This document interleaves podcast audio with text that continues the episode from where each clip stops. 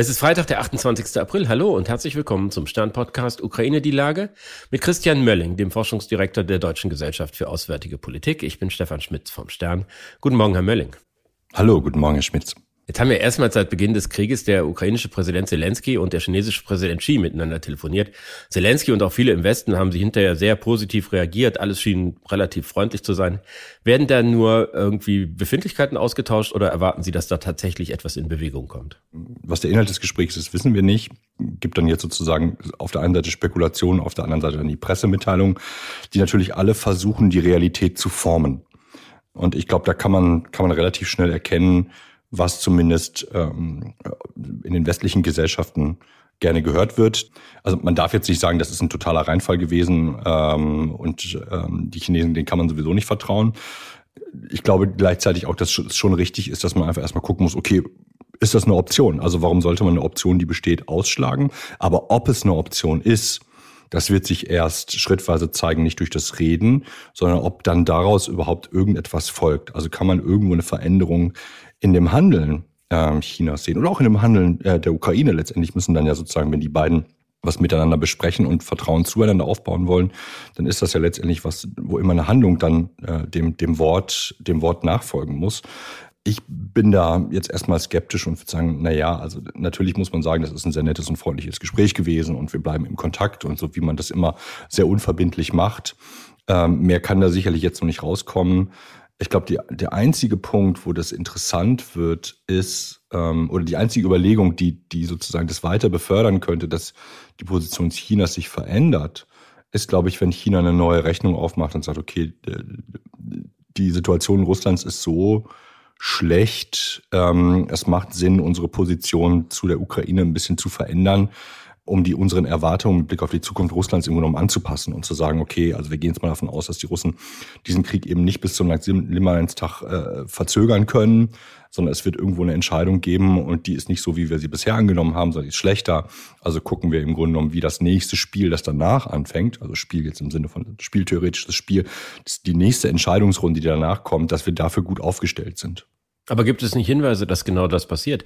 Das hat ja der äh, chinesische Botschafter in Frankreich sehr deutlich an der Souveränität der Nachfolgestaaten der Sowjetunion gezweifelt, was in Peking in äh, erstaunlicher Deutlichkeit kassiert worden ist und schon durchaus irgendwie das Gefühl nährt, dass die Chinesen vielleicht erkannt haben, dieser Krieg ist nicht gut für uns, wir müssen ihn beenden, auch wenn das nicht schön ist für unseren russischen Freund.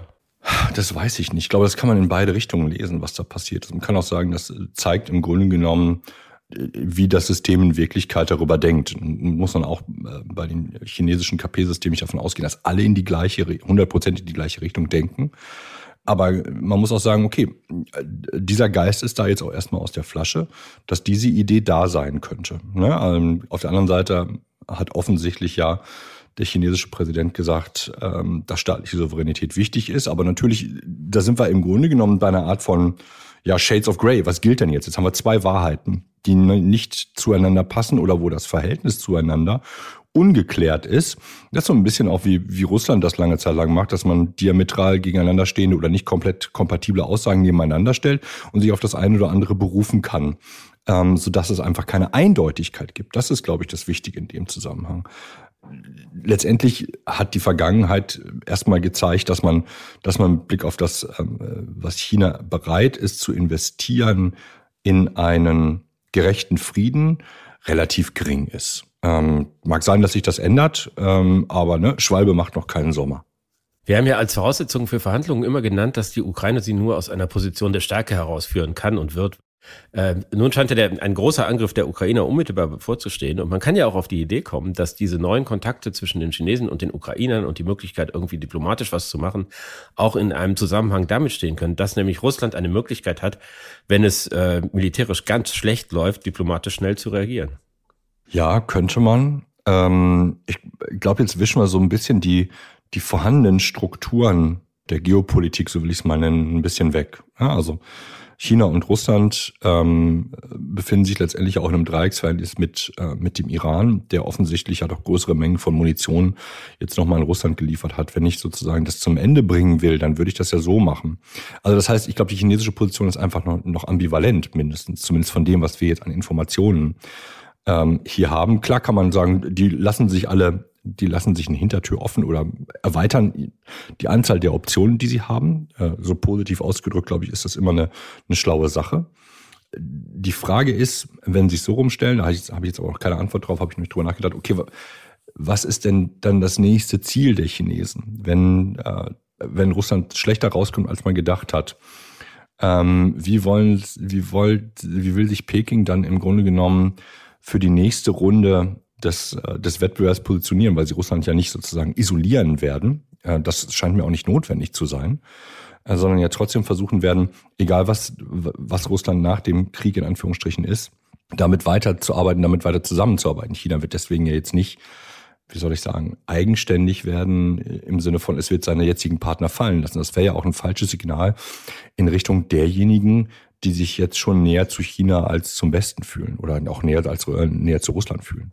Sie haben eben darüber gesprochen, dass äh, die Russen offenbar nochmal Munition aus dem Iran bekommen haben. Trotzdem ist also offenkundig, dass es riesige Spannungen innerhalb der russischen Armee gibt, dass äh, die Kommandeure sich gegenseitig beschimpfen, dass es äh, eine Unzahl von Prozessen gegen Deserteure gibt.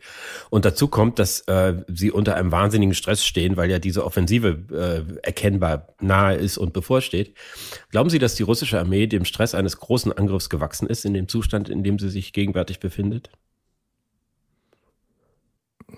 Gewachsen, das ist eine interessante Frage. Also, was heißt gewachsen? Da, wir haben das ja jetzt in der, ähm, im letzten Jahr gesehen. Ähm, ich glaube, die, die Soldaten wissen, dass sie sozusagen etwas dramatisch im Angesicht des Todes da stehen und sie die Wahl haben zwischen vielleicht zu überleben oder direkt an der Front erschossen zu werden von ihren eigenen Leuten also das ist ein Gewaltsystem, das, äh, das, das andere Form von Motivation ja offensichtlich gar nicht kennt. Auch keine andere Form von militärisch effektiver Or Organisation. Das ist ja eigentlich das, was uns in dem letzten Jahr komplett verblüfft hat, dass eigentlich in, in, in den größten Teilen die russischen Streitkräfte offensichtlich ja ähm, gar keine gar kein militärischer Körper in dem Sinne, als dass sie organisierte Gewalt sind. Ne? Also wo man auch wirklich äh, Gewalt, die man steuern kann ähm, und auch hoch und runter fahren kann. Sie werden, glaube ich, sozusagen, wenn man das jetzt äh, vorausdenkt, wie die Offensive ab, ablaufen könnte, äh, die werden in ihren Gräben kämpfen, wenn sie eine Möglichkeit haben, vielleicht der ein oder andere überlaufen, äh, wenn er oder sie das überlebt, aber es vor Dingen er. Aber ansonsten, glaube ich, ist das einfach eine fatale Situation, wo man jetzt schon sagen kann, die Leute werden ohne viel militärischen Gewinn auf der russischen Seite reihenweise sterben. Nehmen wir mal an, dass äh, es in eine Situation kommt, wo irgendwie die Niederlage Russlands auf dem Schlachtfeld offenkundig ist, kommt dann auch für uns im Westen vielleicht der gefährlichste Moment dieses Krieges, nämlich in dem Moment, wo Putin und seine Leute vor der Frage stehen, was machen wir denn jetzt? Also vielleicht eine Bemerkung vorweg. Ich glaube, man, man äh, ja, es wird eine Offensive geben, wie groß und wie erfolgreich die ist. Ähm, da muss man, glaube ich, zurzeit mal eine Schippe runternehmen. Da wissen, wissen wir noch nicht. Oder da gibt es zurzeit, glaube ich, ziemlich viele Erwartungen, dass das jetzt sozusagen die die finale Endschlacht ist, die die da jetzt stattfindet davon, jetzt rüber zu, zu Ihrer Frage, von der, von dem Ausmaß des Erfolges hängt, glaube ich, ganz stark ab, nicht nur wie die Verhandlungsposition äh, der Ukraine ist, sondern auch ähm, wie natürlich Moskau logischerweise darauf reagiert. Ne? Also solange das ein, ich sag mal, ein kontrollierbarer Verlust ist, der nicht ähm, auch russisches Territorium, also wirklich russisches Territorium bedroht, ist das vielleicht noch kommunizierbar. Wir haben auch so eine, so einen ersten, das passt zu dem, was wir eben über China gesagt haben, so einen ersten Ping in der Kommunikation des Kreml, dass es eigentlich darum geht, den Angriff des Westens und die Operation des Westens abzu, ähm, äh, abzuwehren und damit eigentlich eine, eine Form von Diffusion der Kriegsziele. Also es geht darum zu verhindern, dass die Ukraine in die NATO kommt und so weiter und so fort. Das hat nichts mehr konkret mit dem Donbass zu tun. Jetzt reden wir, wir reden jetzt gerade über den Süden, ne, und auf einmal versucht Moskau, ob das gelingt, wird man sehen. Das müssen die auch erstmal sehen, ob das funktioniert, die Ziele zu verschieben. Wenn das gelingt, dass die Erwartungshaltung in, in, in Moskau und vor allem im Kreml sich verändert, was man denn überhaupt noch erreichen kann, dann kann auch ein Verlust von Teilen der Südukraine, also russischer Verlust dessen, was man da besetzt hat, so muss man es korrekt sagen, dann kann das akzeptabel sein möglicherweise, weil auch diese Erwartung in, in Moskau einfach da ist. Dass man sagt, okay, möglicherweise können wir das gar nicht aufhalten. Ne? Also zum jetzigen Zeitpunkt weiß Russland nicht, ob ähm, die Amerikaner langreichweitige Raketen geliefert haben, die die Möglichkeit bieten, die Logistik ähm, der russischen Truppen im Süden zu unterbrechen und damit im Grunde genommen äh, die auszutrocknen. Wenn es wirklich so sein sollte, dass die russische Führung diese Diffusion der Kriegsziele betreibt und äh, sozusagen eine, kommunikativ einen Ausweg sucht für den Fall, dass sie Gebiete verlieren, sollten wir sie dabei nicht aktiv unterstützen, dass wir sagen, äh, wenn es eine Strategie gibt, die irgendwie dem Regime eine gesichtswahrende Lösung äh, ermöglicht, aber gleichzeitig die Befreiung der Ukraine, dann sind wir dabei, oder? Ja, ja, ich glaube, da muss man ausbuchstabieren, was heißt denn das konkret? Also das ist ein, äh, ne, ist das, ist das ein Deal, wo man sagt, also äh, Teile von euch können, können da bleiben. Ähm, wie ihr das organisiert, ähm, die, die Nachfolge von Putin ist uns egal, aber ähm, der müsste halt dann morgen mal in der Maschine Richtung, äh, Richtung Niederlande sitzen, damit er vor das Kriegsverbrechertribunal kann.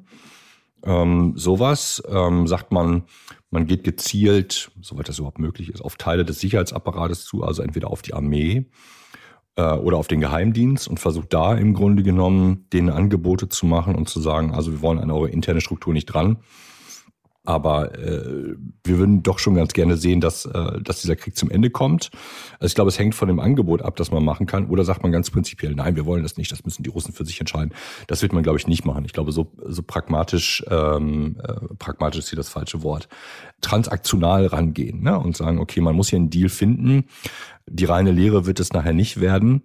Ähm, man wird aber sicherlich versuchen wollen, versuchen und unterstreichen, versuchen muss man, glaube ich, unterstreichen, versuchen wollen, was da jetzt danach kommt, ein wenig äh, mitzugestalten auf der einen Seite und auf der anderen Seite will man sicherlich verhindern, dass der, der Gewaltapparat, der jetzt zurzeit das einzige ist, was, was dieses, dieses Land und dieses politische und gesellschaftliche System zusammenhält, da ist ja nichts anderes, dass der komplett auseinanderfliegt und man nicht weiß, was danach kommt. Also komplette Instabilität im Sinne eines Zusammenbruchs dann, dann stattfindet. Daran hat auch keiner ein Interesse zum jetzigen Zeitpunkt. Ich danke Ihnen, Herr Mölling. Ich danke Ihnen, Herr Schmitz. Das war Ukraine die Lage. Die nächste Folge finden Sie am Dienstag bei Stern.de, RTL Plus Musik und überall, wo es Podcasts gibt. Ganz herzlichen Dank und hoffentlich bis Dienstag. Bis Dienstag.